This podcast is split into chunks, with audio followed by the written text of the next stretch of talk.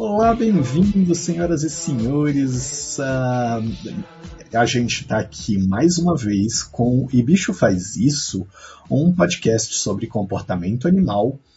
E hoje eu vou conversar com o Tiago Falótico. O Tiago Falótico é um desses caras que, é, apesar de jovem, assim, teve inserção em alguns grupos de pesquisa muito interessantes e fazendo perguntas e respondendo perguntas super interessantes com um modelo que, uh, principalmente aqui no Centro-Oeste, muita gente ouve falar e fala, puxa, mas isso é interessante, é, estudar esses bichos é interessante, que são os macacos prego. Daqui a pouco você me conta se você concorda ou não, mas, Tiago, eu tenho certeza que quando a humanidade foi extinta, né? Uh, a gente deve ter uma segunda leva aí com provavelmente com golfinho ou corvo, eu não tenho certeza ainda. E depois que golfinhos ou corvos forem extintos, a gente deve ter uma terceira leva com os descendentes dos macacos prego. O mundo ainda vai ser dominado por descendentes dos macacos prego de hoje em dia. E o, então, o Thiago é biólogo formado pela mesma casa que eu, mesma alma mater que eu, né, a biologia da USP, e é, só que a, a, é, apesar de biólogo, como vários outros entrevistados desse podcast, ele teve uma carreira bem produtiva na na psicologia da USP, que a gente já conversou aqui, foi uma escola é, muito importante para muitos etólogos brasileiros. Tiago, bem-vindo, boa tarde. A gente está gravando isso numa tarde de segunda-feira aqui, então bem-vindo, boa tarde. É, conta um pouco para a gente o que, que você tem feito de legal no laboratório ultimamente, onde que você está e o que, que tem saído de produtos interessantes recentemente no laboratório. Opa, Bessa, um prazer estar aqui com, com você, conversando sobre, sobre a pesquisa. Então, atualmente eu estou na, na USP Leste, né, que é a Escola de Artes, Ciências e Humanidades, a EASH, da USP, com um projeto Jovem Pesquisador da, é, da FAPESP, para estudar a variação cultural dos macacos prego. Então, durante muito tempo eu estudei o uso de ferramenta de macacos pregos na Serra da Capivara, e, e no Parque Serra das Confusões, também, que é ali perto, mas principalmente na, no Parque Nacional Serra da Capivara, que é no sul do Piauí. E tem uma população de macacos pregos que faz um monte de uso de objetos como ferramentas e que a gente só vê lá naquela população. É uma população que tem um uso bem diverso comparado com outras. Então, nesse projeto aqui, eu queria comparar essa população com outras populações e ver os fatores que podem estar tá levando a essa diferença é, comportamental e cultural entre populações de, de macacos prego. Então, a, além da Serra da Capivara, agora eu também estou coletando dados na Chapada dos Veadeiros, Parque de Ubajara, e na Serra das Confusões, novamente, e alguns outros parques que a gente ainda vai coletar. Um, pouco disso foi atrasado por causa da pandemia, mas estou no meio desse projeto agora, que é baseado aí na, na USP Leste. Então, eu estou querendo responder por que, que tem essa variação de, de comportamento em macaco prego, né? E fazer essa comparação daí é, igualmente em todas as populações. Então, levando em conta os fatores ecológicos, os comportamentais e o genético, que é um que a gente normalmente supõe que é tudo meio igual, mas a gente não sabe. Então, a gente também está coletando dados genéticos e fazendo umas análises genéticas junto com o pessoal lá da Universidade Federal do Rio Grande do Sul a minha colega que é geneticista, né? Eu não sou geneticista, mas então tenho agora uma, uma colega geneticista está me ajudando nessa parte. Sensacional. Poxa, você acabou de quebrar um galho para mim, que é, outro dia a gente conversou com o Rodrigo Irata e eu fui apresentá-lo e eu esqueci completamente o que, que era a EASH e deixei para ele responder depois. A gente acabou engrenando no papo e ele não contou, acabou não contando. Então. Ah, o que, que era a sigla? É, Escola de Arte, Ciências Humanas, é isso? Ciências e Humanidades. E Humanidades, beleza. O... Então, esse, a, a USP Leste, ela tem um departamento só, então ela tem o, esse, é a escola, né, a Escola de Artes, Ciências e Humanidades, que tem tudo. Então, ela não é dividida em departamentos de humanas, é, biológicas, exatas, é tudo junto. Ah, é super parecido com o formato aqui da Faculdade UNB de Planaltina, que é onde eu estou no momento. Né? Pô, legal saber que você está vindo aqui para Chapada também, tão pertinho da gente. Tem que me avisar uma próxima vez quando a gente estiver de volta à vida normal para de repente dar uma palestra aqui na, na UNB, contar um pouco para os alunos da, dessa tua experiência toda super vasta. E cara, você já chegou assim dando uma voadora num dos conceitos mais clássicos, então eu vou até alter, alterar um pouquinho a ordem das nossas perguntas aqui, porque você acabou de comentar aí que você está estudando cultura em uh, macaco prego, é isso? É, porque até relativamente pouco tempo atrás a gente considerava cultura como um atributo exclusivamente humano. É, isso pelo jeito não se sustenta mais. Qual que é, como que se define cultura para a gente poder abraçar também é, fenômenos encontrados em outros animais?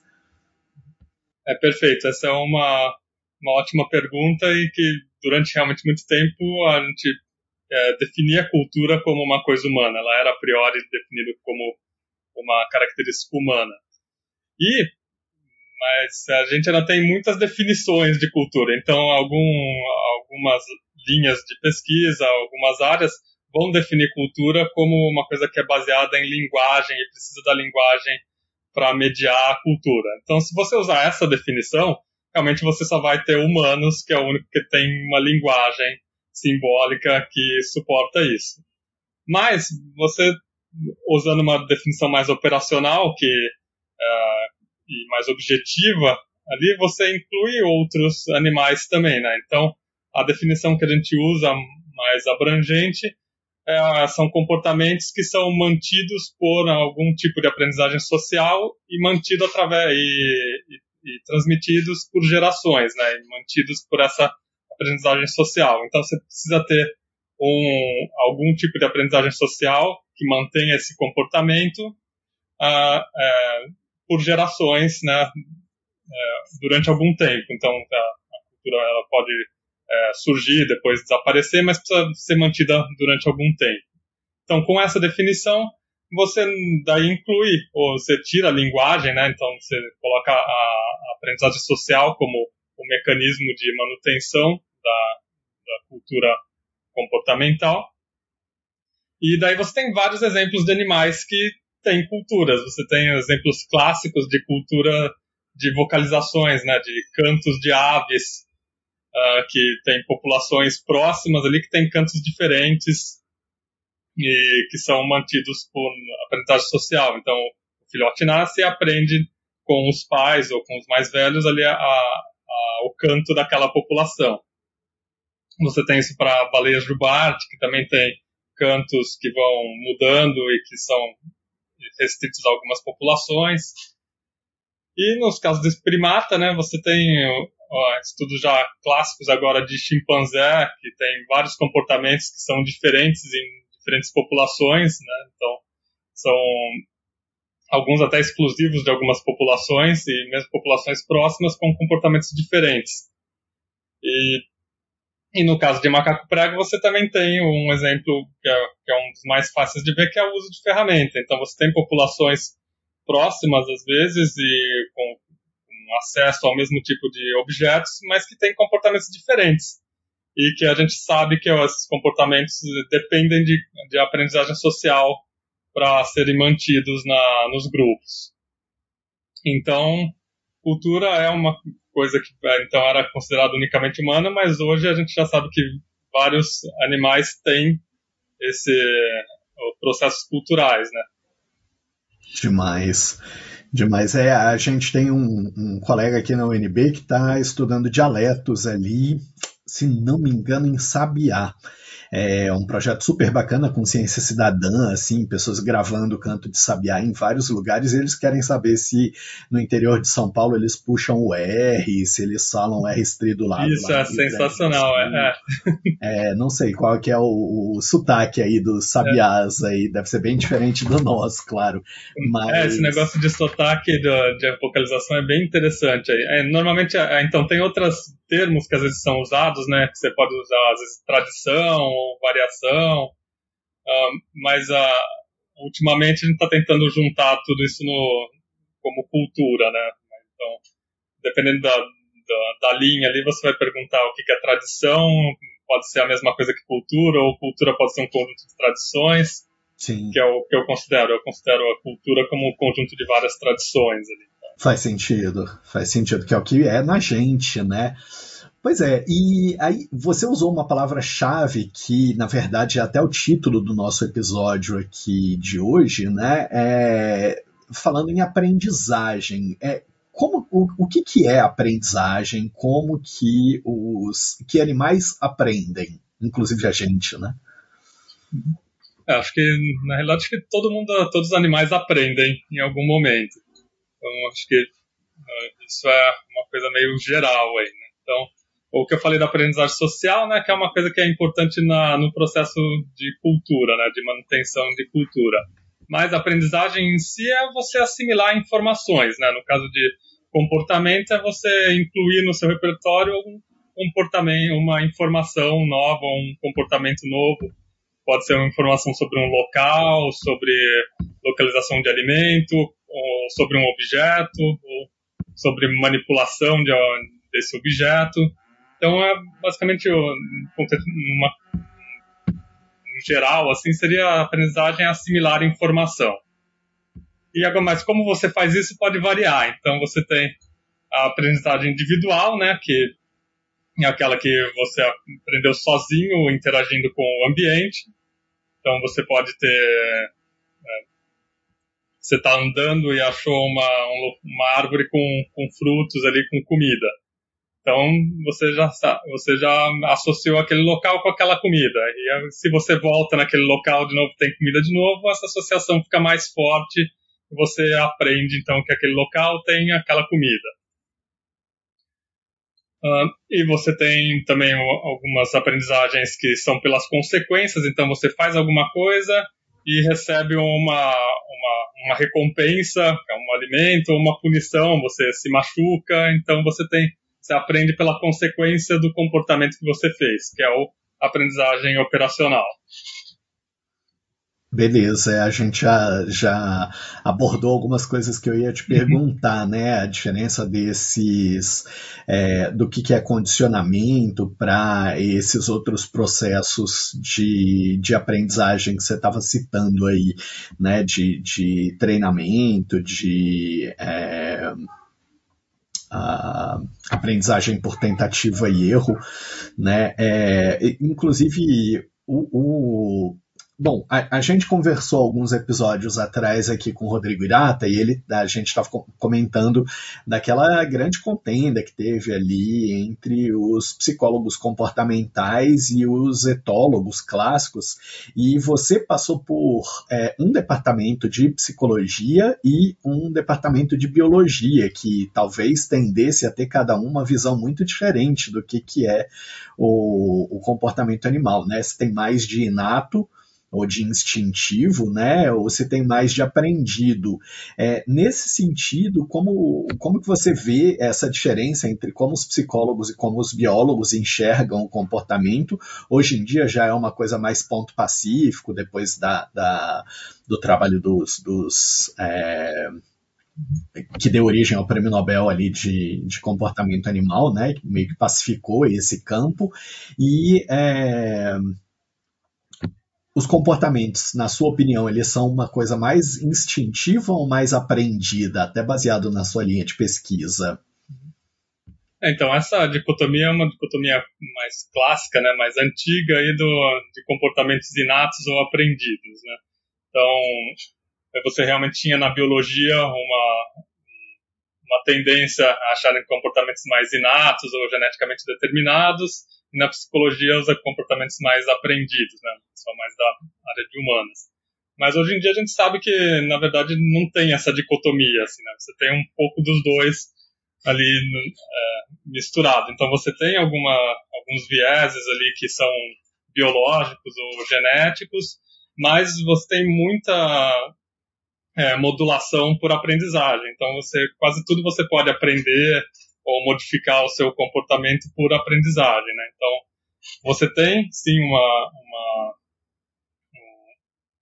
a parte biológica, genética, que tem alguns vieses de comportamento, você tem alguns comportamentos que são é, padrões fixos de ação ali em filhote ou em organismos mais simples, mas normalmente eles podem ser sim modificados ou modulados por aprendizagem. Então essa dicotomia na para quem estuda comportamento animal, acho que ela não, não, não existe mais assim, né? A gente trata dela como uma coisa mais histórica, que tinha essa dicotomia, mas a gente tenta hoje em dia não não tratar mais as coisas como inato ou aprendido. E isso é muito louco, né? Porque você fala, como assim? Não. Né? Mas existe uma. E acho que isso fica muito claro nas coisas que você faz, é, que o, o é, aprender é uma coisa muito instintiva, por exemplo, em primatas, né, na nossa espécie mesmo, é, é, super instintivo, tanto que os bichos buscam aprender uma coisa nova e tal. Ao mesmo tempo, é, a, a, gente imagina assim, ah, não, existem coisas que são completamente instintivas, né? Uma aranha não aprende a fazer teia. Ah, é? Não?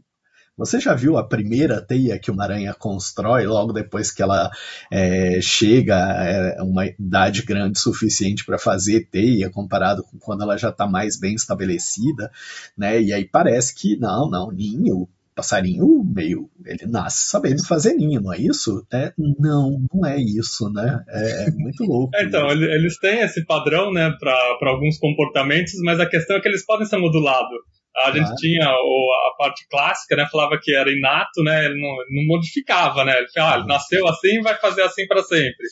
E não é o que acontece, né, eles sabem, eles já têm essa predisposição para fazer alguns comportamentos fixos, mas que podem ser modulados, né? Então, até a aranha, né, aprende a, pode modificar o tipo de teia.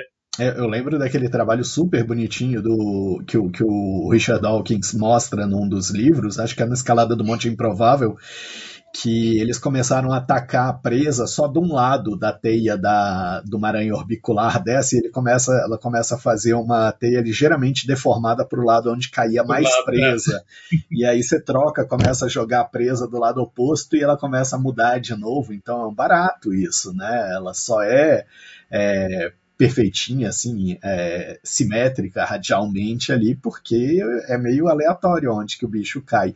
Mas você pode zoar isso de propósito para o bicho, né? Muito interessante. Exato, então ela tem a capacidade de aprender e, e deixar a teia mais otimizada ali para onde está caindo mais bicho, né? Sensacional esse exemplo. Sim. Você falou num processo aí de é, manifestação do comportamento, né, de padrão fixo de ação, que basicamente você tem uma pista ambiental que ela desencadeia uma série de, de ou um comportamento com uma série de ações ali que é, são bem fixos e, e, é meio estereotipado isso, ocorre principalmente em bicho muito novinho, então no de sistema nervoso mais simples ali, mas tem alguns outros mecanismos bem interessantes que remetem a essa questão de aprendizagem. Por exemplo, o que, que é essa coisa de estampagem? O que, que é a estampagem que justamente rendeu ali parte do Nobel para o Conrad Lorenz, né? Ah, sim.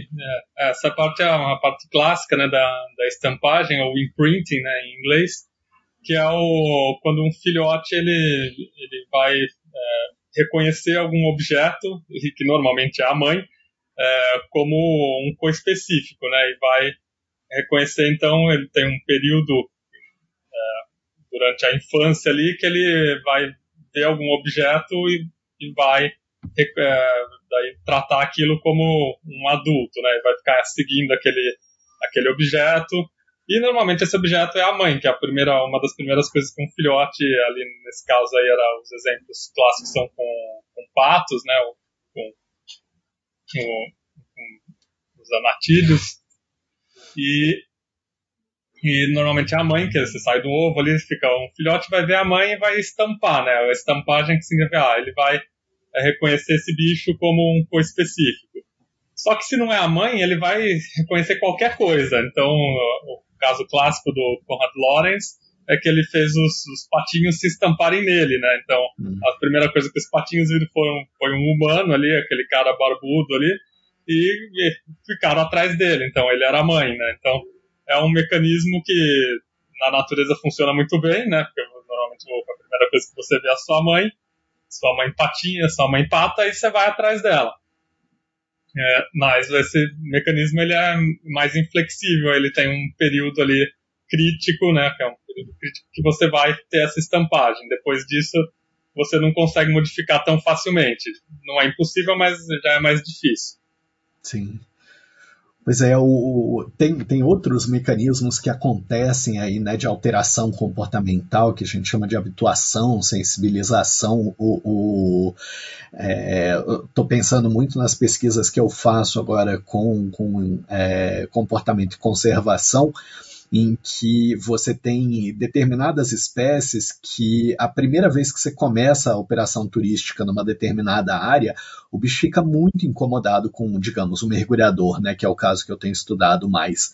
E aí some daquele lugar, é, o mergulhador que estava super interessado em ver uma biodiversidade maior vai perder aquela espécie porque ele desaparece, e passando um determinado tempo, ele meio que passa a ignorar o mergulhador ali. É caso clássico, eu lembro de um trabalho com um tubarão-baleia nas Filipinas, que os caras fizeram, construíram uma indústria para fazer mergulho com tubarão-baleia e nas primeiras operações os bichos simplesmente desapareceram. Eles mudaram a rota migratória e aí foi um desperdício gigante de grana assim que eles tinham colocado ali para os mergulhadores verem. E passados algum tempo, o pessoal meio que insistiu assim com os turistas, tentando ver alguns e tal, e com o tempo eles retomaram aquela rota migratória e se acostumaram à presença dos mergulhadores ali. O contrário disso é o que a gente chama de sensibilização, né? Então, você tem, por exemplo, aqui em Bonito, em Nobres, né? Em Nobres foi a região que eu trabalhei, é, é, Piraputanga era um bicho que era muito resistente à presença dos turistas. Ele ficava lá, só que eles, é, dependendo do lugar e dependendo da quantidade de turistas, os bichos começavam a ficar meio enfadados, assim, do, da galera estar tá lá o tempo todo fazendo, soltando bolha, fazendo barulho, passando toda hora, e aí começavam a ficar, é, elas não saíam de lá, mas elas começavam a ficar no meio das raízes das macrófitas, assim, e era completamente diferente o comportamento do que você vê uma piraputanga agindo normalmente quando ela se sensibilizava com a presença do turista ali. Chegava uma hora que ela simplesmente não aguentava mais o turista e ia embora. Né? Então são dois processos antagônicos e de mudança comportamental, de aprendizado aí para lidar com isso. É, você já trabalhou um bocado aí com primata. Como que funciona tentativa e erro? O bicho aprende por tentativa e erro? E bicho faz isso, né? Já que é o nome do podcast. Faz. Isso é, é um do, dos meios mais fáceis de você aprender e é um dos mais comuns, inclusive pra gente, né? Tentativa e erro, né? Você, você tenta fazer alguma coisa, não, não funciona, você tenta fazer alguma coisa e funciona e você é reforçado por, a, por isso. Normalmente em casa de primata é tentar pegar comida, algum tipo de alimento. Então você tem o reforço daquele comportamento, né? Então a tentativa e erro ela daí é uma aprendizagem operacional, né? Você fez alguma coisa, você é recompensado, aquilo aumenta a frequência daquele comportamento, você aprende uh, aquilo, né? E o contrário, se você tiver uma experiência ruim, você vai diminuir a frequência daquele comportamento.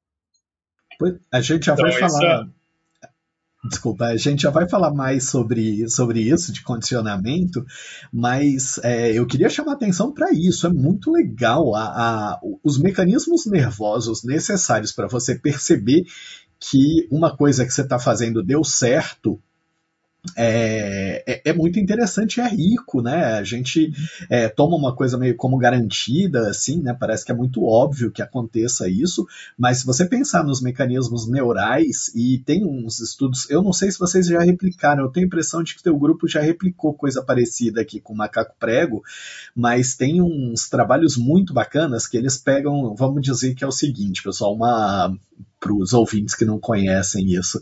É, você tem uma caixa, uma determinada caixa com comida lá dentro, e eles treinam os macacos numa determinada situação ali, a, a digamos, tem uma tampa de rosca de um lado que o macaco precisa aprender a desrosquear, e é, desrosqueando ele consegue alcançar a comida lá dentro. Tá? Do outro lado tem uma tranca dessas de, de ferrolho, assim, de você deslizar o ferrolho, que também abre a caixa, mas nesse grupo eles colam aquele lado e aí o macaco não conseguiria prender. Num outro grupo eles treinam o contrário, eles treinam a galera a abrir o ferrolho e eles colam a tampa de rosca para o macaco não conseguir abrir daquele jeito. E aí quando eles juntam a galera, botam os dois grupos de macaco do mesmo, no mesmo, na mesma situação e põem uma caixa que dá para abrir dos dois jeitos, o grupo que aprendeu a abrir com ferrolho continua tentando com ferrolho, o grupo que aprendeu a desrosquear continua desrosqueando, mesmo sabendo que às vezes tem outro mecanismo possível, eles acabam não tentando muito, porque já estão acostumados com aquilo, né? Vocês chegaram a aplicar essa metodologia aqui? Sim, Sim as caixas de, de dois jeitos, né? Two-way box. Então, isso é um jeito de testar a aprendizagem social daí, né? Então, o que a gente, eu ia falar agora um pouco, a gente tá falando de aprendizagem individual, né? Então, uhum. uma coisa é o cara, o macaco, pessoa, qualquer um, ir lá e tentar até conseguir abrir, né?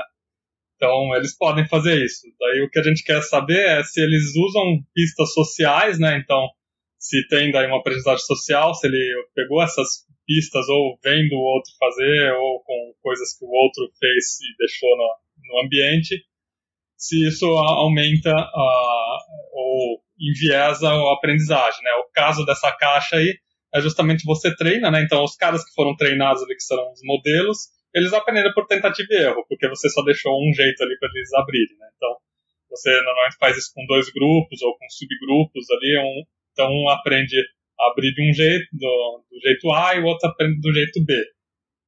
E depois você coloca esses bichos daí com uma caixa que pode abrir tanto do jeito A do jeito B, com esses modelos para um cara e, e expõe isso para uns macacos que ainda não nunca tiveram contato com aquela caixa, né? Daí eles veem os outros uh, interagindo com a caixa, normalmente então, eles vão ver os bichos fazendo só do jeito A e o outro só fazendo do jeito B. E depois que esses animais uh, observaram os modelos fazendo, você dá a caixa para eles e vê como é que eles vão resolver. Então tem algumas coisas que podem acontecer. Ou ele simplesmente vai tentar por tentativa e erro, então daí você espera que uma parte consiga abrir do jeito A e outra parte do jeito B, mas se eles levarem em conta a, a alguns que eles viram, né? dicas sociais ali o que ele viu, daí ele vai, você vai ter mais bichos é, fazendo igual o modelo, né? Então daí é uma é uma, uma inferência que eles usaram ali as dicas sociais para aprender a, a manipular aquela caixa. Pois é, a gente teve esses dias uma conversa com a Rosana. Ah, sim, ah, ah, sim, tá. É você tinha perguntado se a gente já fez isso, sim. Aham. A gente usa esse, esse modelo, essas caixas, modelos, para testar o, como é que é a aprendizagem social no grupo, como é que é o, os, as, o caminho da aprendizagem social no grupo, né? Sim. Pois é, a gente outro dia conversou com a Rosana Tidon aqui sobre evolução do comportamento e ela estava contando de um trabalho que ela fez com drosófila, que os machinhos ficavam assistindo outros machos copularem e aprendiam determinados comportamentos de cópula. Então, até um sistema nervoso tão simples quanto de uma mosca é capaz de fazer essa aprendizagem social aí, claro que guardados as devidas proporções, né, comparado com o macaco prego, mas eu até brinquei com ela ali na hora, meu Deus, que será que nossos adolescentes estão aprendendo assistindo é, com a indústria da pornografia hoje em dia, né? Temos que é. pensar melhor. É... não, tem vários exemplos com artrópodes, tem acho que de mamangava também, de aprendizagem social, é incrível ali, quando começaram a fazer esses experimentos com artrópode, a gente tá vendo que é bem mais geral essa aprendizagem social do que só com vertebrado, né? Pois é, isso me lembrou aquele um livro muito bacana do Franz de Waal, outro uh, primatólogo bastante famoso, que é, ele, ele é, o, o, título do livro remete a isso, né? Será que a gente é inteligente o suficiente para descobrir quão inteligentes os animais são? Porque esses é, experimentos de testar a capacidade cognitiva em animais, muitas vezes eles refletem muito mais o que a gente espera que seja a manifestação de cognição do que as habilidades que o bicho tenha mesmo, né? Então, às vezes você desenha um experimento para saber se o bicho é inteligente, ele se mostra como não inteligente, e na verdade você que não foi inteligente o suficiente para pensar um mecanismo ali dele expressar aquela capacidade dele. Né? Isso é Exatamente. É é. Não, esse livro é sensacional e realmente ele mostra ali que às vezes a gente está tão enviesado ali para os nossos sentidos, né? Uhum. A gente fala muita coisa baseada em visão, mas a gente esquece todo o resto que a gente não usa direito, né? A gente não tem o olfato muito desenvolvido, então tudo que é pistas olfativas a gente ignora elas, né? Uhum. Esse é um exemplo.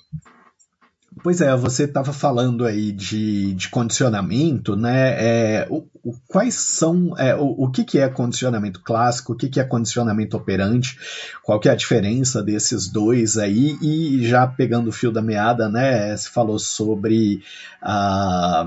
É, punição, reforço positivo, reforço negativo. Esse é um negócio que toda turma de comportamento animal, a gente bate cabeça para o pessoal entender direito o que, que é um reforço negativo comparado com uma uh, punição. Pode contar um pouquinho disso para gente?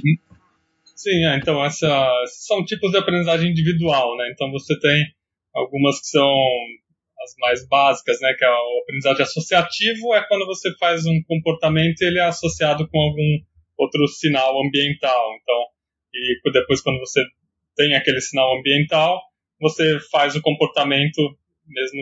Então você, na verdade, você pareia um estímulo é, ambiental com outro estímulo que não, que não era nada, né? O caso clássico do cachorro salivando lá do Pavlov. Então, é uma aprendizagem associativa, né? Você associa a comida ao sininho, né? Então, daí, depois só com o sino, mesmo sem a comida, você tem a resposta que era a salivação. Então, esse é o caso que o sino não tem valor nenhum, né? Mas você associa ele com alguma coisa que tem valor ali, no, caso do cachorro, para salivar, que era comida, e eles, daí, esse, a resposta transfere para esse outro estímulo. Então, é só associar. Então, essa aprendizagem, esse é, é o, a, o nossa, a aprendizagem associativa, né? O, o condicionamento clássico é esse, é, é esse daí de, de, de, associar estímulos, que é um que não, não servia para nada e o outro que, que tinha algum valor, e eles ficam iguais. Uhum. E o condicionamento operante, né, que é o, que é o condicionamento pelas consequências, é aquele que você faz um tem um comportamento e ele gera alguma consequência, né? Então você comeu alguma coisa, achou alguma coisa era uma comida e você comeu. Então você teve a recompensa daquela comida, então aquele comportamento que você fez para obter aquela comida, ele é reforçado. Se, hum, por outro lado, você faz um comportamento para pegar alguma comida e você tem um, um, uma defesa do organismo ali que você está tentando predar, ou algum uh, um choque, alguma coisa, uma, uma coisa negativa, né, uma consequência negativa, isso diminui o seu esse, esse comportamento que você fez, né? Então você aprende que esse daí, ah, esse aqui é bom, eu repito o que é o que é ruim ali que gera consequências negativas, eu diminuo aquele comportamento. Então você vai extinguindo o comportamento que tem consequências negativas e aumentando a frequência do que tem comportamento, ah, consequências positivas, né? Então esse é o, o condicionamento operacional. Uhum. E aí, ah. isso remete à questão da, do, do prêmio, da, da punição, né? Isso, ah, então daí você tem também ah, os casos que você pode tirar alguma coisa que está ruim, né? Que daí seria a punição negativa, né? Você tira a punição. Mas os mais comuns são você ter uma, uma punição uma recompensa do comportamento. É, são muito ricos esses experimentos. E como você falou, né, essa queda da barreira do que é instinto para o que é aprendizado, como se fossem é, coisas estanques e que ou um comportamento é aprendido ou um comportamento é inato, é, fez a gente voltar a olhar para essas metodologias, esses é, testes, esses experimentos é, de uma forma muito mais interessante. E, bom, você. É, a, a, gente começou conversando ali sobre essa questão de, de cultura, né? É, como uma coisa que não era muito aceita, como uma coisa que o bicho faz. É, eu queria voltar para isso, né? Porque você falou bastante sobre aprendizagem social e a gente sabe que uma das formas de aprendizagem social que se manifesta muito quando, quando os bichos ainda são jovenzinhos, né? São filhotes, principalmente em espécies que não passam por uma metamorfose muito grande ao longo da vida, em espécies com cuidado parental e com hábitos sociais ali nos filhotes, é, são as brincadeiras. Né? Até muito pouco tempo atrás, quando você falava em brincar, né, é, para animal, isso não era muito reconhecido como uma coisa científica, era antropomorfismo. Imagina que bicho brinca. Brincar é desperdício de energia, nenhum animal brinca, né? É, é, é pouco econômico para ele. No entanto, a gente tem tido um acúmulo monstruoso de evidências mostrando não só que eles brincam sim, uh, mas também que eles uh, têm um valor futuro gigantesco em termos de aprendizagem social.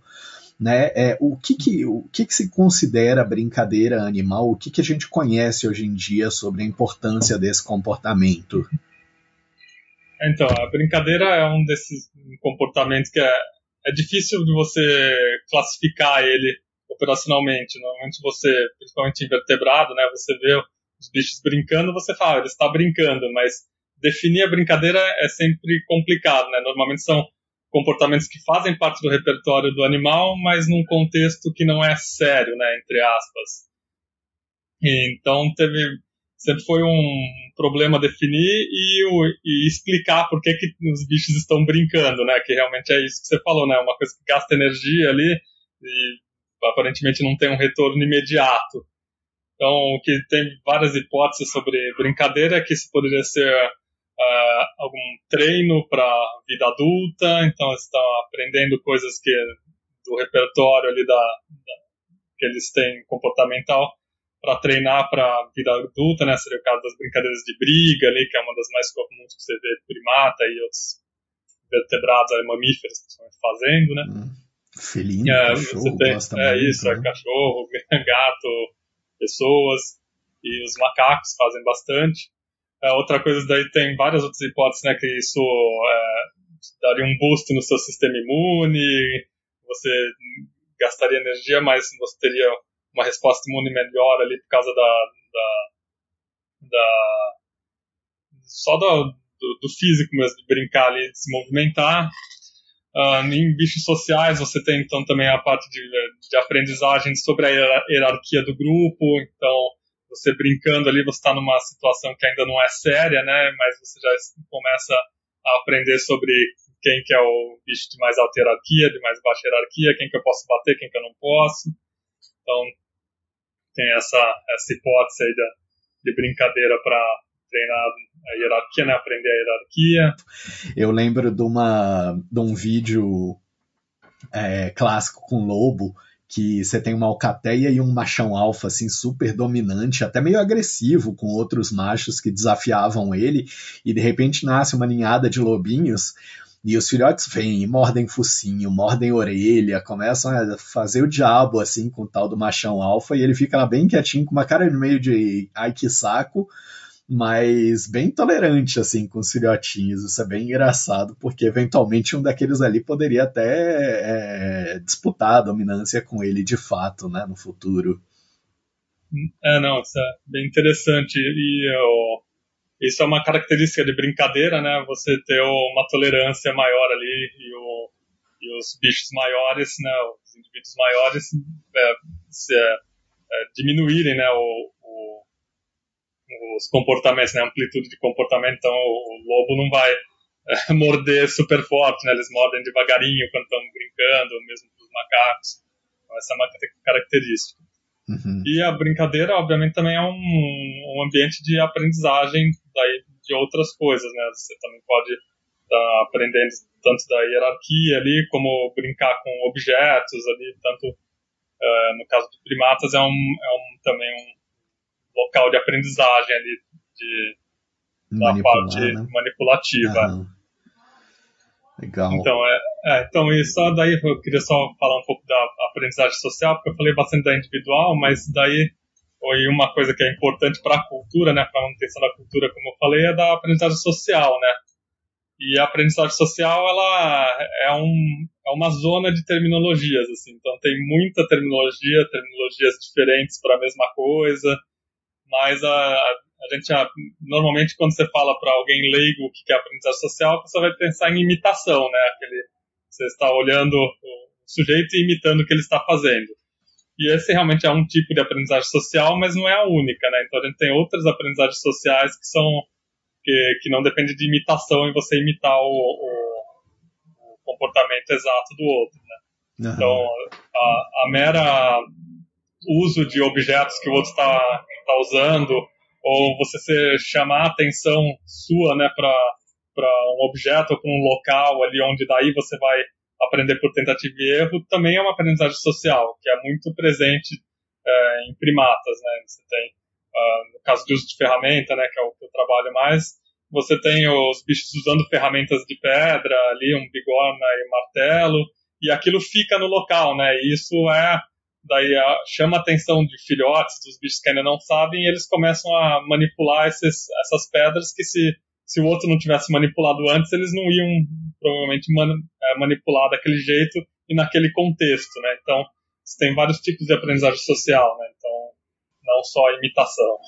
Pois é, eu lembro de um, de um vídeo, de uma palestra do Edu Ottoni, que ele mostra, inclusive, um, um, machinho mais experiente ali, imagino que lá no Piauí, é, quebrando umas nozes, uns coquinhos, sei lá, numa, numa bigorna dessas, com uma pedra, e um monte de filhotinho em volta, meio que olhando, e depois, quando ele saiu, eles foram lá, pegaram mesmo, a mesma pedra, os coquinhos, e aí um mais brucutu esbagaçava o coquinho todo, não, dava, não sobrava nem nada para comer e tal, ou, é, um fraquinho demais, mal conseguia levantar, que era usada como martelo, e bem isso mesmo, né, é, vendo o local que foi usado pelo grande, a pedra, né, o martelo que foi usado pelo grande, a seleção até do coquinho, eventualmente, né, é... É, nesse caso de macaco prego, eles têm essa, essa essa possibilidade ainda de ter o resto de comida, né? Então você ainda tem um reforço ali para ir no local que é o resto Sim. de coco. Então uhum. eles vão lá, vão filar aquele restinho de coco. Então isso já reforça mais ainda eles a irem lá, né? No sítio. Além da tolerância, né? Macaco prego, eles são extremamente tolerantes, os adultos, com os filhotes, né? Então isso permite que, os, que eles cheguem perto, né? Tem primata que é menos tolerante, né? Não deixa um filhote chegar perto enquanto você está comendo. Aham, uhum, aham. É muito legal isso. E é um modelo muito bacana que tem se mostrado super promissor, tem chamado a atenção da galera lá de fora, é, graças aos estudos de vocês aqui no Tietê, lá no Piauí, né? Isso vocês têm muito mérito nesse processo todo de inserir o Brasil no panorama da primatologia mundial com é, um, um, modelo muito mais simples do que você ia estudar. É, chimpanzé e estudar bonobo e estudar gorila, né? Porque é um bicho muito mais sinantrópico, tá? Aqui em Brasília eles vêm roubar da nossa. É, vem comer sachê de maionese ali na lanchonete da Federal de Goiânia, vem é, roubar comida da galera ali no, no na água mineral aqui no Parque de Brasília e tal. É, de repente vocês trouxeram aí um modelo muito bacana, muito mais acessível para esses estudos. Então eu queria é, que você contasse mais para a gente um pouquinho dessa tua passagem para antropologia. Caramba, cara, eu, toda vida a gente imagina, né, mais basicamente que você vai estudar antropologia, você vai estudar humano. Como é que é essa história de antropologia de primatas não humanos, né? É, então, a parte da antropologia aqui no Brasil ela é muito ligada ao humano, né? Eles não têm tanto essa, esse histórico de, de trabalhar com a, com a evolução aí dos primatas não humanos. Mas na, nos Estados Unidos, principalmente, e na Europa, é mais comum mesmo você ter o pessoal da primatologia ligado a, vinculado a departamentos de antropologia porque são os nossos parentes mais próximos. Então faz muito sentido você estudar um primata não humano para entender a evolução humana, né? Então, normalmente isso era bem focado em primatas né, africanos, né? Os apes, lá, chimpanzé, gorila, uh, orangotango na Ásia, que são os mais próximos, né? Eles também. Então fazia sentido. Mas daí a gente tem esse macaquinho aqui, que é o macaco prego, que tem muitas características similares ao que a gente espera no, espera no, no nosso ancestral humano ali, né? Então é um bicho vivendo em super generalista, vivendo em áreas de floresta, mas também em áreas de savana, né, que é o cerrado e caatinga, e que usa ferramenta justamente nessas áreas mais secas aí, né? Um bicho que é, é super terrestre nessas áreas, então eles usam bastante o solo. Então eles se tornou um modelo muito interessante para comparar. E é o único bicho aqui da, da dos neotrópicos, né, aqui na, das Américas que usa a ferramenta com frequência, antes é só esse grupo. Então é, ele se tornou um modelo ali para a gente entender o, quais são os fatores que levam esse, a, um primata a usar ferramenta, as fatores ambientais, ali pode ser alguma coisa genética e, e, do, e da capacidade cognitiva. Uh, além desse do macaco prego ainda ser um bicho altamente encefalizado. Então, comparando ali de tamanho de cérebro, tamanho de corpo, ele tem um, uma taxa parecida com a do chimpanzé. Então, é só o humano que é, que é maior, né? Uhum. O macaco prego tem um cabeção, tem um cérebro enorme do tamanho do corpo dele. E conta pra gente, inclusive nesse sentido, né? É, em geral, os trabalhos que eu vejo com chimpanzé, talvez seja ignorância minha, mas o uso de ferramenta que eu vejo em chimpanzé comparado com a riqueza de coisas legais que vocês têm descrito, o, o Tiago e o grupo dele têm descrito em, em Macaco Prego, é, como que Macaco Prego usa formiga como ferramenta, pedrinha na hora da corte como ferramenta, varinha como ferramenta ali pro, com os lagartos. Conta um pouquinho dessas coisas para quem está ouvindo a gente, Thiago. Perfeito. Então, o Macaco Prego, então, é, é um, o meu trabalho de doutorado e no primeiro pós-doc ali foi basicamente é, focado em uso de ferramenta em Macaco Prego ali no, no Piauí. Então, o que a gente descobriu é que tem uma riqueza enorme de, desse comportamento. E então, eles usam pedras, o, básico, né, o que você vai ver em várias populações de cerrado e caatinga, é a pedra para quebrar fruto encapsulado. Fruto encapsulado é um coco, uma semente dura, que normalmente você não consegue abrir com, com a mão com os dentes, você precisa de uma pedra. Então, coco de palmeira, uns cocos de indaiá ou de ataleia, que são grandes, eles usam para quebrar isso. É, você vai achar várias populações de macaco prego que fazem isso. E mas daí você tem a Serra da Capivara ali, os macacos eles fazem isso, mas eles também usam pedra para cavar, porque eles cavam é, tubérculos ou umas aranhas buraqueiras, então eles usam a pedra para auxiliar no início da escavação, principalmente, para soltar o solo e depois cavar. Eles usam pedra para fragmentar outras, outros seixos e se esfregar com o pó, cheirar o pó da pedra. As fêmeas de um grupo usam pedrinhas pequenininhas durante o cio. O cio de macaco prego é a fêmea que vai atrás do macho, chamando a atenção.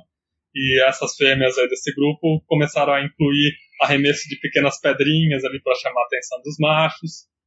Além das varetas ali na Serra da Capivara, que eles, eles os machos, daí é um, é um comportamento enviesado para machos.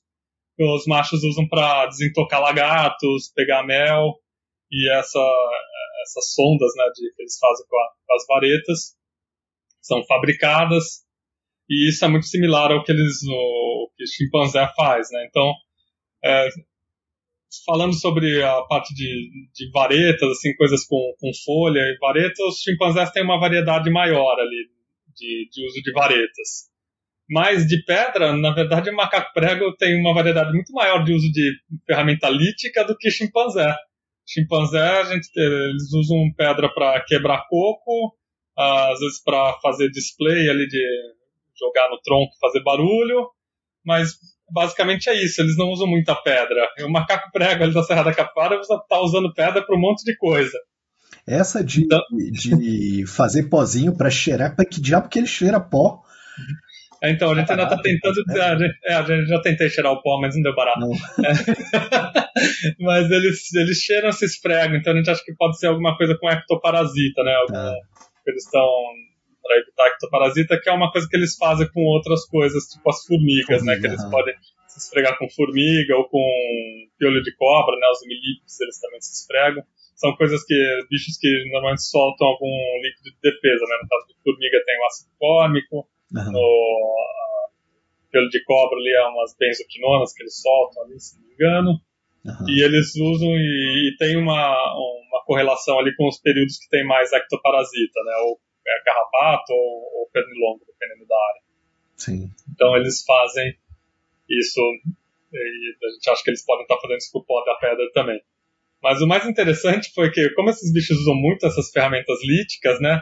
Isso interessa muito na arqueologia, porque a arqueologia eh, humana, ali, né, que estuda vestígios humanos, ele, as coisas mais antigas que a gente tem humana são ferramentas líticas, né? Então, é, por isso que a gente, eu acabei me juntando com arqueólogos ali para a gente examinar essas ferramentas de pedra no contexto arqueológico, né, com, com um olhar arqueológico. E, e, como eles usam muito essas pedras lá na Serra da Capivara, e esse comportamento de, que eles fazem de pulverizar o, o seixo, ali as pedras às vezes quebram, elas geram lascas que são parecidíssimas com as lascas humanas super antigas. Então, uhum. é mais um, um modelo lá que a gente fala, porra, aqui esses bichos, eles podem criar essas lascas ao, é, como um byproduct, né, como uma, um efeito colateral aqui desse comportamento. Uhum. Eles não usam as lascas, até onde a gente saiba, eles não usam as lascas para nada, elas só caem lá, mas eles formam as lascas, né, então esse foi um trabalho super interessante ali que que foi mostrar que não é, um comportamento de bater pedra percussivo, né? Ele, ele gera, pode gerar essas lascas ao acaso, né? Ali, como um byproduct do, do comportamento. Que até um tempo atrás os arqueólogos falavam que essas lascas tinham que ser feitas conscientemente. Você uhum. tinha que querer fazer aquelas lascas, elas não surgiam por acaso. E a gente mostrou que, ó, ela surge aqui, assim, se você tiver um comportamento certo. E para uma espécie curiosa de como os primatas em geral são, logo alguém vai pegar aquele troço e falar, putz, para que, que eu poderia usar isso daqui, né? E tá, tá feita aí a ferramenta, às vezes não. Então, não nossa, exatamente, é, exatamente esse é o nosso, nosso ponto nesse, no artigo que a gente escreveu, foi, ah, eles criaram aqui, então tem a possibilidade de depois de muito tempo ali alguém aprender a usar essa lasca para alguma coisa, né? Uhum. É que eu acho que os macacos praga por enquanto não precisam disso, né? Mas acho que se eles precisarem de armas, eles já tentam no caminho certo tô falando, acho que agora a essa altura os ouvintes já devem estar convencidos junto comigo aí de que vai ser a próxima espécie dominante aí depois dos corvos ou dos, dos polvos. Não, com certeza. A nossa sorte é que o macaco prega é pequenininho. Se ele fosse um primata maior, seria realmente um perigo. E, e, de bando, né? Porque, por é. exemplo, aqui na água mineral é pequenininho, mas a hora que junta aquele bandinho ali para roubar tua cesta de piquenique, você não tem muita manha de feitar a macacada com aquele canino gigante que eles têm assim. A galera, em geral, amarela. Deixa, é, deixa é. sacola de piquenique, deixa seu fandangos para ele, assim. Que Sim, é, esse é um problema, esses, é, esses conflitos aí de macaco prego e outros primatas em parque urbano vai só crescer, né? Quando, a gente tá, tem um grande problema com essas situações aí, porque os macacos são muito inteligentes, né? Eles, eles acham comida, né? Então, achou comida fácil para ele, fandangos é ótimo, né? Pô, um negócio super salgadinho ali, docinho. Então eles só, só vão mais atrás, né? E é muito difícil, depois que eles aprendem onde achar esse tipo de comida, fazer eles esquecerem isso, né? Extinguir esse comportamento. Sim. Sim, Tiago, muito obrigado pela tua disposição de conversar aqui com a gente. Mas antes de despedir, eu queria que você dissesse assim: tem, tem alguma mensagem que você gostaria de deixar, mensagem final aí para quem está ouvindo a gente, que, que você poderia deixar de, de take home message, então, para a galera? Bem, acho que da, da parte do, os macacos, acho que só falar que, que os macacos são super interessantes, né? então a gente, uh, eles como, para a gente entender a nossa própria evolução, a gente pode uh, aprender com os macacos várias coisas, né? E acho que como mensagem final aqui, aproveitando que a gente está numa campanha lá na Sociedade Brasileira de Primatologia de Macaco Não é Pet, então só falar sobre pouco sobre isso, que apesar deles serem fofinhos, engraçadinhos, principalmente os filhotes, macaco não é pet, ele não é um animal de estimação, ele não serve para isso. A gente não consegue substituir os outros macacos do grupo, ele precisa do, conviver com outros macacos para aprender a ser macaco. Então, acho que a minha mensagem final, aproveitando aqui, é que macaco não é pet. Sensacional. Eu vou deixar mais uma aqui também, porque é, a gente tem cientistas fenomenais no Brasil fazendo um impacto muito grande na literatura científica e fazendo trabalhos muito importantes e que às vezes estão aí, olha lá, Tiago está como pós-doc, que é um cargo é, com prazo de, de validade relativamente curto. É um barato, porque você pode ficar só no laboratório, não precisa ficar preocupado com dar aula, reunião de departamento, então nesse ponto, pagar imposto de renda também, é boa essa parte. Mas, essa galera, parte... É, essa parte é boa ainda. Mas, galera, a gente precisa de vaga para essa galera genial que tá aí, que tá precisando de emprego e tem muita gente boa, muita gente super respeitada, porque senão daqui a pouco aparece. A gente estava falando sobre o Max Planck agora, antes de começar a gravar. Aparece o Max Planck e leva esses caras bons pra caramba que a gente tem no Brasil embora da gente se você tem um departamento aí de biologia, se você tem uma vaga para contratar biólogo, psicólogo comportamental aí, pensa nessa galera, abre essas vagas porque é, tem muita gente boa precisando desses empregos. O Thiago é um deles, eu tenho certeza que logo a gente arranja um bom lugar para esse cara estar tá com uma vaga permanente aí, porque precisa. Eu espero que aconteça. Por favor, abram vagas. Né? Eu agradeço muito o convite, foi muito legal peça. Né? É, e fico à disposição se quiserem convidar depois para falar mais sobre outros assuntos, estou à disposição aqui. Legal, eu quero é você aqui em Brasília quando a gente vier falar, vier é, fazer teus trabalhos lá em Chapada, se tiver uma oportunidade de passar aqui pela UNB para conversar um pouco com os alunos pessoalmente, vai ser ótimo ter você com a gente, cara. Legal, vamos conversando sim. Beleza, ó, pessoal, para os ouvintes agora, muito obrigado pela companhia até aqui e não percam os episódios que passaram, que são muito legais e já dão uma boa base para essa conversa que a gente teve hoje com o Thiago, mas principalmente um monte de episódio interessante que ainda está por vir aí. Valeu pela companhia e até mais.